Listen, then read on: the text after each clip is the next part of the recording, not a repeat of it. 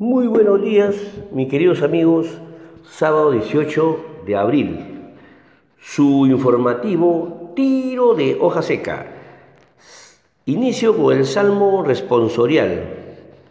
Te doy gracias, Señor, porque me escuchaste. Preocupadísimo por la forma como vienen manejando el sistema, la emergencia sanitaria. Me llamó mucho la atención la disposición de 500 millones que fue liquidado en avisos publicitarios, donde, donde la señora Fiorella Molineri, la persona que dirige Exalud, hacía pública o liquidaba los 500 millones. Y la pregunta va, pues si estamos en una emergencia, estamos en una crisis sanitaria, ¿cómo es posible que se dispongan y no lo hace en mascarilla, en ventiladores, en equipamientos, en comenzarle a, ver eh, sus pruebas para los doctores que no, para que no se propaguen, no se contagien. Entonces me parece algo, algo contradictorio. En fin, algo tendrá que explicar. También les comento que se formó un comando que se, que se denomina Te Cuido Perú, que según el ministro de Defensa servirá para el soporte que van a hacer en las casas de los infectados y además también para buscar a los falsos positivos. También otro tema que se tiene que aclarar. Y, finalmente, las preguntas que hace la prensa al término, de, al, término del, al término de su presentación diaria de nuestro presidente donde de mi punto de vista me parecen un poco mediatizadas, ¿no? No, van, no son preguntas directas, con sentido y de lo real, ¿no? Como la que estamos hablando. En fin, tenemos que ver de aquí para adelante qué temas más hay y poder sacar nuestras propias conclusiones.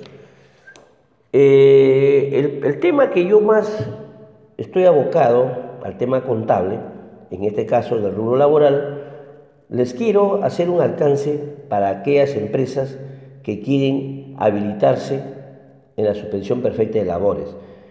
Primeramente, yo les confirmo que, que para acogerse, estas empresas no deben estar permitidas a, laborar durante el estado de emergencia. Esa es una de las condiciones. Por ejemplo, los bares, los restaurantes, todas esas actividades que no son esenciales, ¿no? Y el segundo punto, como sabemos que, que, van a suspenderlos por problemas económicos, ellos tienen que hacer, tienen que presentar una solicitud previa demostración con documentos, ¿no? que, que la empresa está paralizada, que las ventas se han, se han dejado de facturar y toda una serie de, de documentos como sustento. ¿no? También esta, esta, esta paralización puede ser parcial o puede ser total. Si es parcial, puede darse el caso que tener personal que no, lo requiere y otros personales que están trabajando remotamente, entonces sí podría darse eh, ese tipo de paralización. ¿no?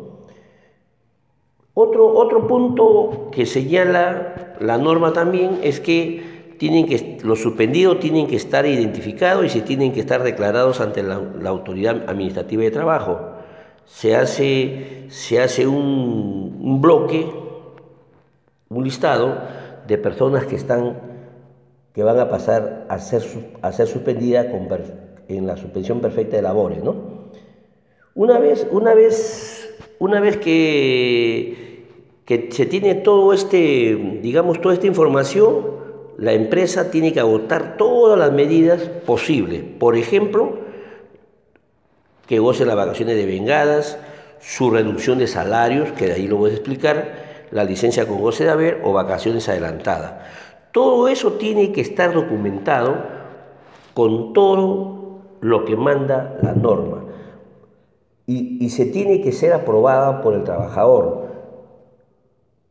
Por ejemplo, la intención de, de, probar pues un, contrato, lo puede hacer vía correo, lo puede hacer vía WhatsApp o otros medios de, comunicación, ¿no? Entonces, una vez que se ha notificado al trabajador, ya firmó, ya todo está consentido, entonces recién ahí uno comienza, la empresa le, le comunica al Ministerio de Trabajo, ¿no? Va a ingresar a una página web, ya les expliqué, va a hacer eh, su respectiva, sus respectivas, eh, digamos, llenado de relación, le va a abrir una ventanilla, entonces ahí hay un detalle que en, esta ventanilla sale, sale a partir del 15 de abril, considerando que la norma entra en vigencia del 12 de abril. Entonces, si por AOB eh, los, eh, la empresa ya les inició la suspensión perfecta el 1 de abril, entonces lo puede acoger la norma, pero no pueden, esas personas no pueden, de acuerdo a esto, no pueden estar en, no pueden retirar sus ETS, sus vacaciones, si van con un documento del 1 de abril, porque para que se haga efectivo tiene que ser desde que salió la norma, que fue el 12 de abril. Así que ahí también hay algo que aclarar, que se tiene que corregir. No vaya a ser que este sea un motivo para que los bancos no le liberen su CTS, su AFP, ¿no? Entonces hay que tener muchos cuidados en, eso, en esas fallas que se ha podido detectar, ¿no? Una vez que ya se ha declarado, se ha consentido, la, el ministerio le da, le, da un, le da una conformidad y le manda su bandeja todo la declaración jurada que fue aceptada, ¿no? Así que no se puede hacer dos veces la misma presentación de solicitud, ¿no? Y el, ministerio tiene 30 días hábiles para, para verificar y darle solución a la información enviada, ¿no? Posterior a eso, si no hay una resolución, se les, después de se le puede considerar como el, silencio administrativo, ¿no? También eh, considera, considera que los beneficios, los beneficios de los trabajadores vayan a ser suspendidos perfectamente. ¿Qué significa eso? Que la empresa van a dejar de, pagar las remuneraciones, las ETS, las, las gratificaciones. Entonces siempre tiene que haber un acuerdo en, dentro de ambos. Pero en esta suspensión se considera unilateral. ¿Por qué? Porque, porque la empresa está tomando la decisión por este caso fortuito. Por lo tanto, sí le va a pagar las vacaciones que devengue, ¿no? Ese, es el único beneficio que va a obtener, ¿no? Ahora, en, el caso de la, de la reducción del trabajador, como, siempre lo explica la norma, siempre tiene que estar en una crisis. ¿No? Si, no está en crisis no tiene sentido de, reducir la remuneración del trabajador. Entonces, sí es posible reducir el trabajador porque actualmente existen dos normas que están vigentes.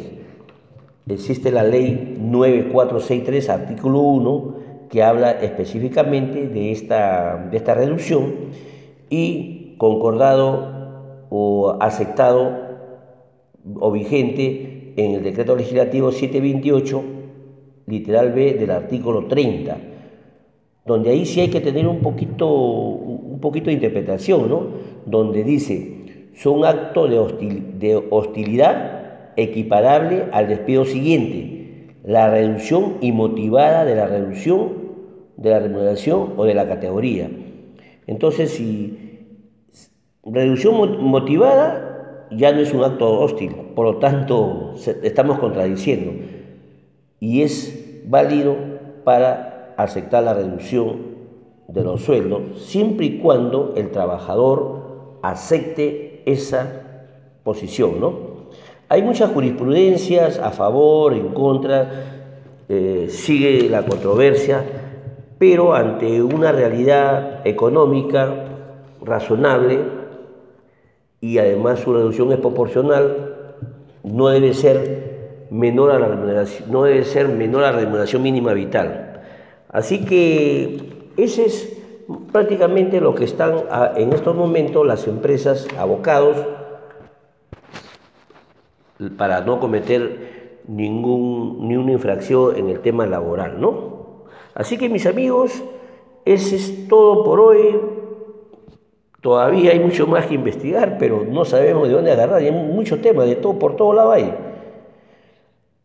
Así que comparto la frase del día. No es que tengamos poco tiempo, es que perdemos mucho. Que tengan buen día y buenas vibras. Muchas gracias, Dios mediante. Buen fin de semana.